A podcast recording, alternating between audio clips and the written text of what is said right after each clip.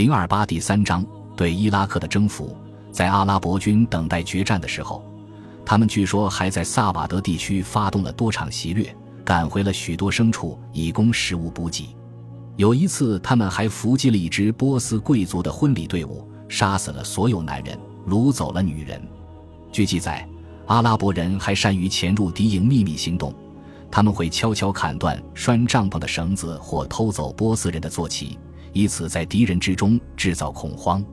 对于最终在卡迪西亚发生的战役，相关的记载数量庞大，但细节却模糊混乱，不可能供人了解其整体情况。大量简短且互不联系的阿拉伯意识描述了某人多么英勇，某人如何死亡，或者某人多么怯懦。只有一些特定的主题是连贯一致的，比如战斗持续了几天几夜。再比如，波斯人在战役的初期阶段就用上了战象，但他们却并没有发挥多大作用。似乎最激烈的战斗都发生在步兵之间，而那些骑马的士兵也都纷纷下马参与了步战。一份短小的阿拉伯文史料重点描述了弓箭对于阿拉伯军取胜发挥了重要作用。一位波斯军士兵回忆道：“我亲身参与了卡迪西亚战役，那时候我还是个木户。”当阿拉伯人开始向我们射箭时，我们便高喊“杜克”。杜克这个词的意思是线轴。这些线轴如同骤雨一般持续不断地向我们袭来，我们渐渐支撑不住。我们的弓手射出的箭顶多只能挂在阿拉伯人的衣服上，但他们射出的箭却足以穿透我们身上的锁甲和双层护胸甲。因此。阿拉伯弓箭的强大威力，可能也是阿拉伯军队取胜的重要因素之一。很显然，无论是在穆斯林还是非穆斯林的史料记载中，波斯军都遭遇了一场灾难性的惨败，其中包括鲁斯塔姆本人在内的许多波斯将领都战死了。根据《列王记》中的描述，鲁斯塔姆是在与萨阿德本艾比瓦加斯的一对一决斗中壮烈的死去的，但阿拉伯史料却并没有记载这些内容。只是很简短的记述道，他的尸体上遍布淤伤和刺伤，没人知道究竟是谁杀死了他。卡迪西亚战役结束后，伊拉克中部在穆斯林征服者面前门户大开。战役结束后，穆斯林军便穿越萨瓦德地区的运河和棕榈林追逐波斯军的残部。跨越河道可能对穆斯林军造成了不小麻烦，但在卡迪西亚战役过后。许多当地的波斯地主都明智地选择帮助穆斯林军，比如来自布尔斯的乡绅比斯坦就帮助阿拉伯军在运河上修建了一座浮桥，并且为他们提供了有关波斯军动向的情报。波斯统治阶层的土崩瓦解时，许多当地人别无选择，只好尽力与侵略者议和。阿拉伯军的先头部队在巴比伦古城追上了波斯军的残部，就在这里。在这座汉谟拉比和尼布贾尼撒曾引以为豪，但如今早已化作丘墟的帝都旁，他们不费吹灰之力地击败了波斯人。幸存的波斯将领分散逃亡各地，试图在各省份重新组织反击力量。菲祖兰逃到了扎格罗斯山脉的纳哈万德城，在那里贮藏着波斯皇帝的宝藏，并且开始召集军队。胡尔姆赞则向南逃到了富裕的胡奇斯坦省，他开始在那里征税以弥补经济损失，而另一些将领则顺着大道逃回了首都泰西峰。在阿拉伯人进军的道路上，也零散发生了几次小规模遭遇战和个人搏斗。赛义夫·本·欧迈尔记录了一场波斯军后卫部队统帅沙赫里亚尔与一个叫做纳伊勒的贝都因人之间的战斗，他们两人都在马背上交锋。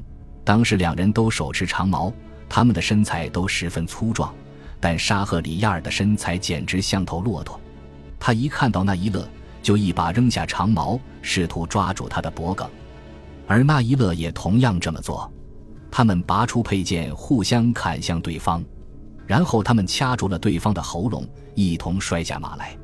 沙赫里亚尔摔在了那一勒的身上，就好似一吨砖头压了下来。随后，他便用大腿压制住了对方。他抽出匕首，开始卸下那伊勒的锁甲。这时，沙赫里亚尔的大拇指不小心放在了那伊勒的嘴上，那伊勒便当即用牙齿咬断了他的指骨。他看准敌人暂时松开的时机，疯狂地攻击他，将他打倒在地，然后骑在他的胸口，抽出自己的匕首，撕裂了他腹部的锁甲。接着，他猛刺杀赫里亚尔的腹部和腹侧，最终杀死了他。那伊勒最后带走了他的马、他的手镯和他取得的战利品。这场搏斗胜利后，萨阿德将沙赫里亚尔留下的装备赏赐给了那伊勒。既然你已经穿戴上了这个波斯人的手镯、披风和锁甲，我还想要你骑上他的马。手镯是波斯贵族炫耀高贵身份的重要首饰之一。萨阿德命令纳伊勒只能在作战时佩戴它。这则故事为我们提供了详尽的细节与生动的战斗场面。它也再一次强调了我们在《列王记》中经常读到的两个主题：波斯军队武器装备的强大与阿拉伯人对波斯人的豪奢作风和脂粉习气的鄙视。壮如骆驼的波斯人并不是横在穿越萨瓦德的道路上的唯一威胁。有一次。阿拉伯军遭遇了一支布兰女皇时期征募的波斯精锐部队，他们立下誓言保卫波斯帝国，不死不休。他们还带了一头被驯服的狮子，名叫穆卡拉特，是波斯皇帝的宠物。这头狮子似乎与波斯军并肩作战，但一个阿拉伯士兵跳下马来杀死了他。这头狮子战死后，波斯人的抵抗崩溃了，在底格里斯河畔的村庄。阿拉伯军还遭遇了大批生活在这里的波斯贱农，他们之中很多人都曾为波斯军队挖掘战壕，但他们如今似乎手无寸铁，并且无心抵抗。一位投靠穆斯林的波斯乡绅希尔扎德向萨阿德求情说：“不要伤害他们，因为他们只是波斯人的奴仆，对阿拉伯军并无威胁。”于是，他们中有十万人被登记姓名，以便收税，然后便被释放了。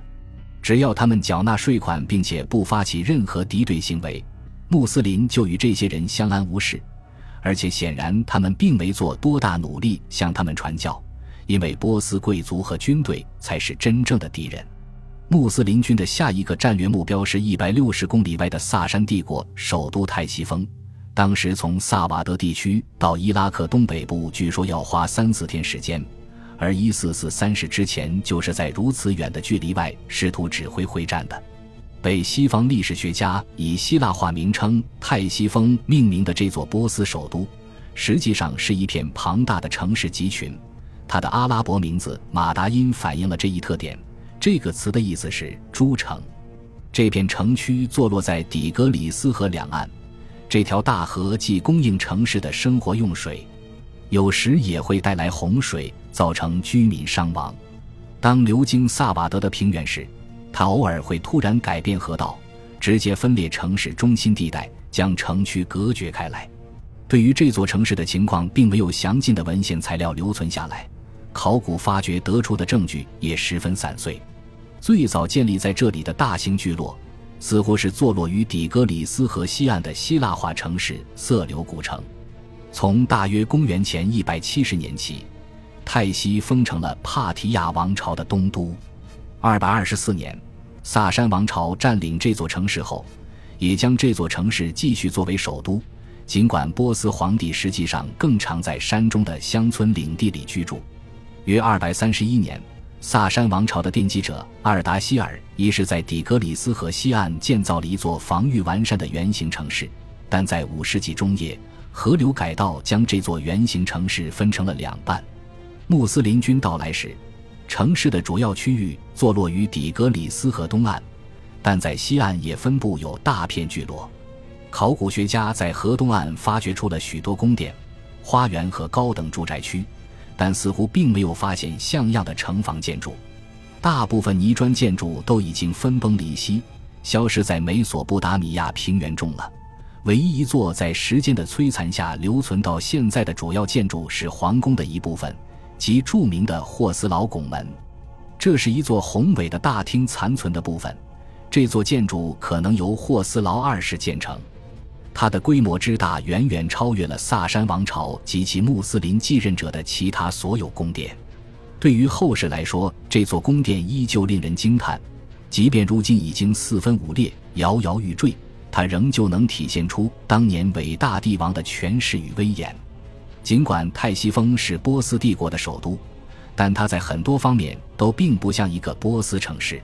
城中绝大部分人口可能都是说阿拉米语的居民，而且城区里既有教堂也有犹太会堂，却似乎并没有较大的火庙。穆斯林军很快便来到了泰西峰在底格里斯河西岸的区域，这部分城市被土木工事保护着，设有守军和其他军事设施。于是，穆斯林军开始利用工程器械轰炸城市。这些工程器械据说是希尔扎德在萨阿德的指示下建造的。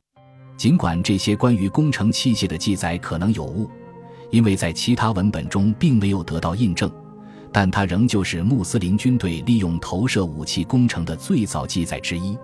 同时，这也再次证明了穆斯林军的战略实力。即能够征募当地军队，并且妥善利用他们才智的能力。感谢您的收听，喜欢别忘了订阅加关注，主页有更多精彩内容。